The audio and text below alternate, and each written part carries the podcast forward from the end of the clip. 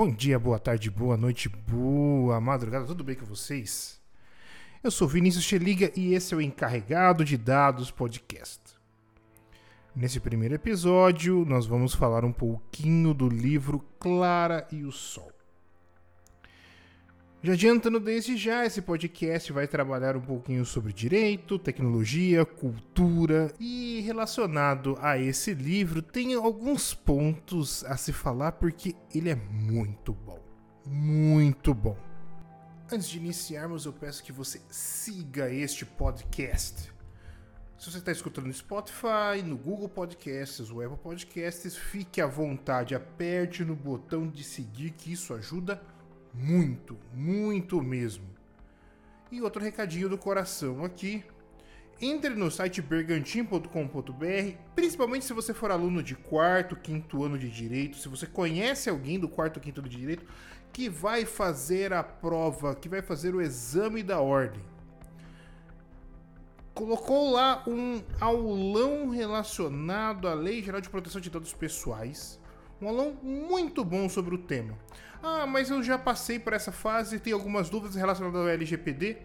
É o aulão também para você, de uma maneira muito didática e sucinta, o que é a Lei Geral de Proteção de Dados Pessoais e como ela pode cair no exame de ordem. Dito isso, entra lá no site bergantin.com.br, dê uma olhada e, se caso não nos seguiu, nos siga por favor. Vamos iniciar o nosso episódio de hoje.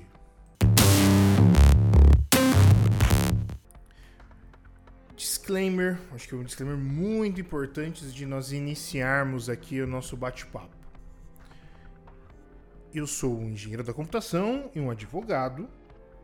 Estudei por toda a minha vida essa parte de computação, direito, novas tecnologias e a minha visão desta obra literária do Kazuo Ishiguro relacionado a uma IA é a visão daquele que, é que acompanhou uma tecnologia por muito tempo, tá? Portanto, as impressões, aquilo que eu vou trazer aqui, as análises, ela sai um pouco desse ponto de vista de crítica literária e cai no ponto de tecnologia. O que espero que seja uma visão que vocês estejam buscando aqui nesse podcast do encarregado de dados.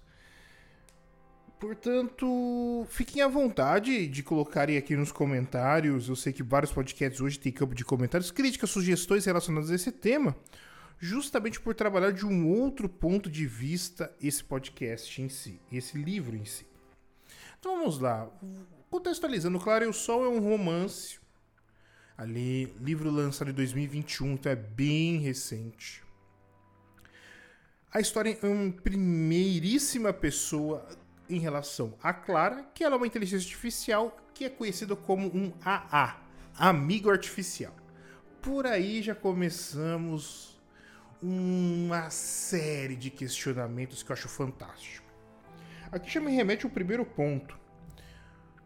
Na minha banca de TCC, uma das perguntas que foram feitas, o tema era inteligência artificial aspectos jurídicos. Na minha banca de TCC, a pergunta que foi feita foi: Vinícius, é, diante daquilo que nós temos hoje, da sociedade, da natureza, dos animais, das plantas, enfim, Aonde que fica classificada uma inteligência artificial? Como que você classificaria uma inteligência artificial? Ela está acima dos animais, do ponto de vista de dignidade, do ponto de vista de cuidado, de carinho, abaixo da natureza, enfim, como que fica classificada uma inteligência artificial? E a minha resposta à época é um retumbante não sei. E eu não sabia mesmo, argumentei alguns pontos, logicamente, mas eu não sabia e esse livro, a sensibilidade que ele traz é de uma maneira que ele se coloca quase de lado a lado em relação a um animal doméstico, um animalzinho de estimação. Pelo carinho que os donos eles têm pela inteligência artificial. É lógico que é perceptível que não é o mesmo carinho que eles têm por um humano até mesmo dentro de umas discussões éticas que tem dentro do livro, se uma IA pode substituir um homem ou não, é, é perceptível ali que há sempre um incômodo, que há sempre um problema, que há sempre uma dificuldade dentro do livro, enfim. Mas a grande sensibilidade é de trazer que sim, há um respeito, há um carinho, há um cuidado pela inteligência artificial, que ela é muito parecida como se fosse um animal de estimação, mas que não é o homem. E acho que para dentro da história desse livro é um bom parâmetro. Aqui eu já abro outro parênteses. Da mesma maneira que o robô e outras obras literárias elas, vamos assim dizer, elas trazem um ponto ali de novidade, elas pautam o tema, principalmente quando nós visualizamos questões relacionadas a legislações. Então, várias legislações relacionadas a direito e tecnologia citam diretamente a Isaac Asimov como o pai da robótica. Analisando esse ponto, eu acredito que esse livro do Kazuo Ishiguro vai amadurecer muito bem conforme o tempo. Dá para nós discutirmos vários pontos relacionados à inteligência artificial, tecnologia, baseadas nesse livro em si. Diante disso, olha, temos aqui um ponto muito importante, muito importante mesmo, relacionado a essa questão da inteligência artificial e outros pontos mais que nós podemos arrematar neste sentido. Então a Clara é uma IA e ela é adotada por uma menininha chamada Rosa. Ela tem 14 anos de idade, está doente, enfim, e a Clara vai viver com ela, com sua mãe. É uma família onde a pai e a mãe são separados, enfim. E em relação a Rosa se tornam amigos íntimos, enfim. E a história nesse ponto, a, caindo, descambando agora na questão um pouco mais literária, a história em si ela é muito bonita, muito sensível de tratamento entre a Iá e a mãe, a Iá e a menina, a Iá e as pessoas que rodeiam aquela casa. Principalmente a percepção que a Iá tem do mundo, a percepção que a Clara ela tem das coisas, de como se comportar, de estar no quarto, não estar no quarto, enfim. É uma sensibilidade que ela não foi alcançada, por exemplo, dentro de Eu Robô. Eu não consigo ver essa sensibilidade, por mais que os diálogos sejam muito bons, por mais que a ideia seja muito boa, mas a questão do Eu Robô, ele entra muito mais dentro de uma questão filosófica da coisa do que do dia a dia. O Kazuo Ishiguro, ele consegue trazer esse tema de uma maneira muito mais natural, de uma maneira muito mais simpática, vamos assim dizer. Então gosto bastante de como ele trabalhou esse tema ali. Outro ponto de destaque que podemos colocar é a questão de como eram classificadas as IAs dentro desse mundo. Então, da mesma maneira que nós temos é, as versões de iPhone, nós temos as versões de A, versão 2, versão 3, a versão 2 Plus, enfim. Versões que dizem mais ou menos respeito à capacidade de aprendizado, à capacidade de crescimento, à capacidade de compreensão do mundo. E esse é um dos pontos mais importantes desse livro, porque ele trabalha muito bem a questão de como a Clara ela entende o mundo. Aqui tem uma das críticas relacionadas ao livro, porque eu já vi muitos comentários dizendo que a Clara era muito inocente em relação ao mundo. E essa visão de inocência, para mim, é uma das coisas mais bonitas e tranquilas relacionadas a este livro. Porque nós temos ali algo muito próximo de como uma IA, se ela fosse transformada em um ente físico, ela se comportaria. Uma IA, robô, humanoide, enfim, que tem as suas diferenças, que não é a mesma coisa, não se não tenta emular um ser humano, mas tenta estar com seres humanos e ajudar seres humanos se você não faz um GPT da vida que coloca todos os pontos ali de descobertas já na própria no branco de dados dessa IA, a questão de aprendizado de máquina seria uma questão de muita sensibilidade e de muita precisão, de muito cuidado. Seria uma IA que tentaria entender o mundo de uma maneira muito inocente, como uma criança também, ela tem a sua inocência até chegar à sua real capacidade. Portanto, a inocência da Clara dentro deste livro, para mim, é um dos pontos mais tranquilos que tem e é um dos pontos mais bonitos, porque o Maiá provavelmente se comportaria dessa forma. Não veria de maneira diferente como o Maiá poderia se comportar para o seu aprendizado, se aprendendo de uma maneira inocente como os homens aprendem. Aqui entra também a questão de sensibilidade de como o homem ele se vamos assim dizer que como ele se relaciona, como ele compreende, como é estar com uma IA sem gerar muito estranhamento. Se fosse uma IA mega inteligente estando ali, provavelmente geraria um grande incômodo. Mas aqui no caso não, está gerando uma certa paz, uma certa tranquilidade.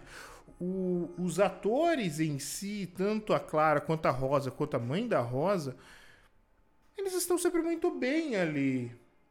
É lógico que tem as dificuldades, as coisas do dia a dia, mas eles estão se portando de uma maneira muito boa. Diante disso, se alguns colocam, arrematando esse ponto, se alguns colocam como um problema a Clara ela ser inocente, aqui eu coloco uma das grandes qualidades desse livro. Eu coloco umas grandes qualidades mesmo. Um outro ponto de destaque que eu queria colocar aqui também, ele está relacionado ao autor, porque eu acho que vale muito a pena dizer um pouco sobre o autor. Então, o Kazuo Ishiguro, ele é um autor japonês que morou grande parte da sua vida dentro da Inglaterra, mas acho que o ponto principal é essa questão relacionada às pessoas e como elas se relacionam. Muito diferente das obras do Asimov de outros que falam sobre ficção científica, que eles se focam nas tecnologias e nas relações e na própria história em si, o Kazuo ele tem um cuidado muito maior em relação aos personagens, a como eles se relacionam, ao dia a dia, enfim.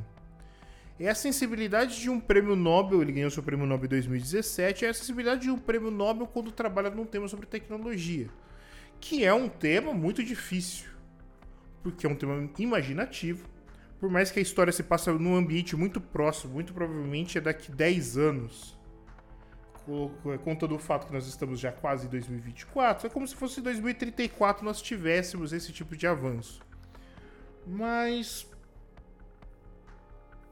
por mais que seja um mundo muito próximo, 10 anos é um tempo exaustivamente longo e às vezes muito difícil de se predizer.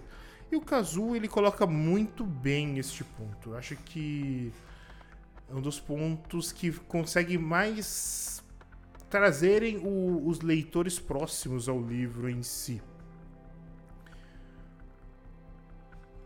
Uma boa parte do livro ele trabalha a questão dos sentimentos, então se um robô pode sentir um sentimento, e ali tem uma questão, é muito claro que, ela, que a Clara não consegue sentir, mas tenta emular os sentimentos.